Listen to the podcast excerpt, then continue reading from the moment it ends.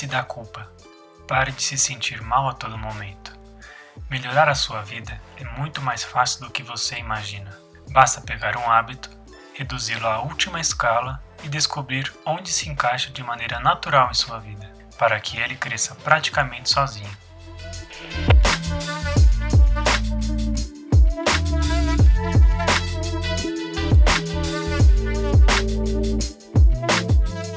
Essa é a frase em que começa esse episódio do Resenhando, do autor do livro Micro Hábitos Pequenas Mudanças que Mudam Tudo. Seja bem-vindo ao Resenhando. Ficha técnica do livro. A editora é a HarperCollins. O livro tem 336 páginas. BJ Fogg é um pesquisador da psicologia humana e o autor do livro de hoje. Baseado em 20 anos de estudo e utilizado por mais de 40 mil pessoas, Neste livro, ele explica em detalhes como funciona o seu método de microhábitos e revela que a chave para uma mudança de comportamento, seja ele bom ou ruim, é o oposto do que sempre foi dito. Mas não se engane em pensar que é mais um resumo de outros métodos que já foram explicados, como por exemplo o de que um hábito deve ser feito por no mínimo 21 dias, ou que você precisa ter força de vontade sempre e se manter constante. Ele não desmente os outros métodos presentes em tantos outros livros sobre esse assunto. Porém, a frase que mais me chamou a atenção e que resume para mim o livro é: A mudança é mais eficaz quando eu me sinto bem, não quando me sinto mal. O livro começa trazendo três coisas que você deve fazer para criar hábitos saudáveis e ou mudar seus comportamentos atuais. Primeiro, pare de se julgar. Segundo, pegue as suas aspirações aquilo que você deseja mudar na sua vida e divida em micro comportamentos. Terceiro, aceite os erros como descobertas e use-os para continuar avançando no seu objetivo. Já logo no começo, o autor sugere adotar um hábito simples no começo do dia. A sugestão é que assim que você acordar e colocar os pés no chão, você diga: Hoje vai ser um ótimo dia. Não precisa ser em voz alta, se você não quiser mas faça esse leve esforço de dizer ou pensar essa frase sempre que acordar. Bom, logo você deve estar pensando: Ô Léo, o que isso tem a ver com a dieta que eu nunca começo, ou com a academia que eu pago e nunca vou, ou com a vontade que eu tenho de parar de fumar? A ideia é que com esse pequeno hábito você comece a aprender a habilidade mais importante na mudança de comportamento, que é a capacidade de se sentir bem-sucedido. Um comportamento, segundo B.J. Fogg, é constituído de motivação, que é o desejo de adotar determinado comportamento, capacidade, que é a possibilidade de adotar determinado comportamento, e o que ele chama de prompt, que é o seu estímulo ou a ação que você realiza para adotar determinado comportamento. Levando em conta essa lógica, é fácil pensar que, quando estamos mais motivados, maior será a probabilidade de você realizar o comportamento, certo? Vou te dar um exemplo muito comum. Você decidiu que na próxima segunda-feira vai começar a ir na academia todos os dias. Você está motivado.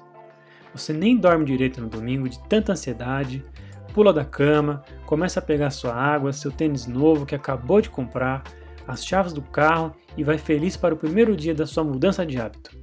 Ótimo! Tudo correu super bem. Você sente a endorfina depois do treino, volta para casa e pensa: amanhã com certeza eu vou de novo. No próximo dia, você já não pula da cama como ontem, afinal você está um pouco dolorido. Pega sua garrafa, porém esqueceu de pôr água gelada, escolheu o primeiro tênis que viu no armário, esqueceu as barrinhas de proteína em cima da mesa, ainda por cima pegou um pouco de trânsito e chegou atrasado para a primeira aula. Mas tudo bem, a endorfina no final vale a pena, certo? E então isso ocorre por uma semana, com dias bons e ruins. Chega no domingo, você está acabado. Dores no corpo e só quer se jogar no sofá para ver uma série no Netflix e acordar mais tarde na segunda. E lá se foi a motivação. Ou seja, um comportamento não pode ser criado apenas com a motivação. Agora vamos para o segundo ponto do que é constituído um comportamento, que é a capacidade. Nessa parte, o grande problema é: quanto mais difícil for um comportamento, menor será a probabilidade de você fazê-lo. Voltando ao exemplo anterior de ir para a academia, Você percebeu que no primeiro dia, quando você estava motivado, você deixou tudo separado do que precisava levar e acabou não se atrasando. Porém, já no dia seguinte, por ter demorado um pouco mais na cama, esqueceu da água gelada, do tênis, das barrinhas. Aquele seu dia de treino provavelmente não foi tão bom quanto o primeiro, né? Imagine que, mesmo se você estivesse cansado, mas tivesse deixado tudo separado para ir à academia, você provavelmente levantaria mesmo assim e facilmente iria para a academia. Afinal, já está tudo preparado, só preciso ir, certo? Por isso que quando a motivação falhar, e eu te garanto que ela vai, por uma vez ou outra, é importante que para dar andamento ao seu comportamento, ele não seja difícil de ser feito.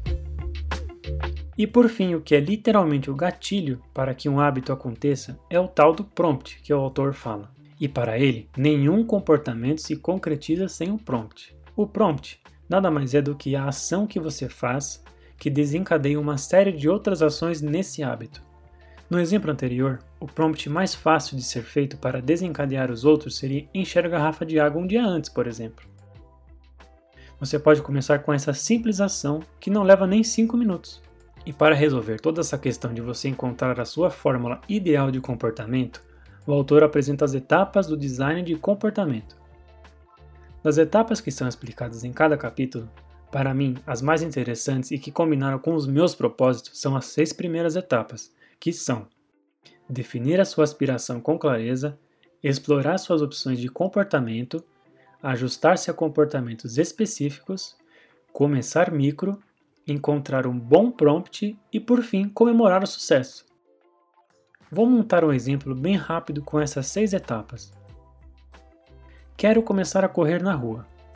Essa é a minha aspiração definida com clareza. Posso começar dando uma volta pelo quarteirão caminhando. Essa é uma das opções do comportamento. Vou fazer essa caminhada quando for passear com o meu cachorro. Isso é ajustar a um comportamento específico. Vou separar um par de meias e o meu tênis. Essa é a sua ação de começar micro. Você necessariamente não precisa toda vez que separar os itens ir caminhar. Só de separar você já fez uma micro parcela do seu hábito novo. Depois do jantar, vou separar um par de meias e o meu tênis. Esse é o seu prompt, é a sua ação que desencadeia o primeiro comportamento. Por fim, ao ver que separou suas meias e o tênis, apenas comemore. Pode ser um sorriso, uma dancinha, um pulo, o que for. Apenas celebre essa sua micro conquista. Após realizar esse hábito várias vezes, você vai perceber que assim que terminar de jantar, vai automaticamente separar as meias e o tênis. Mas não se prenda a apenas isso. Você pode depois incluir mais coisas nessa sua rotina, depois do primeiro comportamento já enraizado. Você pode, por exemplo, depois que separou os itens, pôr seu celular para carregar no quarto e, consequentemente, ficar um tempo longe dele, evitando distrações e tempo de tela. Acho que deu para entender como o método funciona. Um microcomportamento vai levando a outro. Durante os capítulos, BJ Fogg traz diversos casos de pessoas que adotaram o seu método de micro-hábitos e realmente mudaram de vida, começando com pequenas ações. Um dos casos era de uma moça apenas limpar a bancada da cozinha depois do almoço.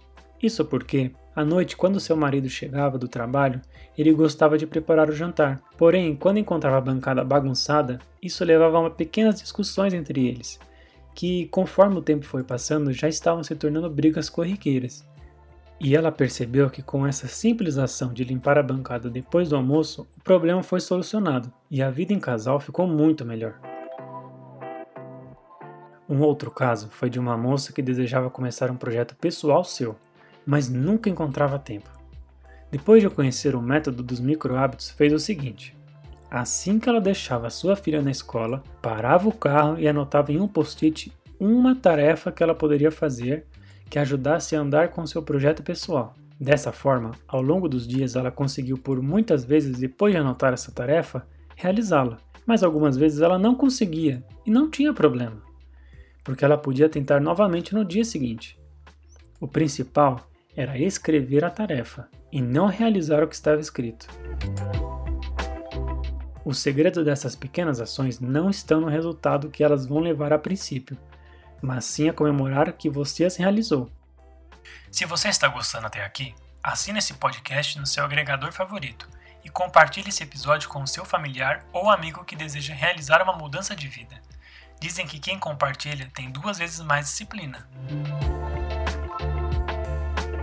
Vamos à minha opinião sobre o livro. Acho que pela extensão do episódio de hoje, deu para perceber o quanto eu gostei.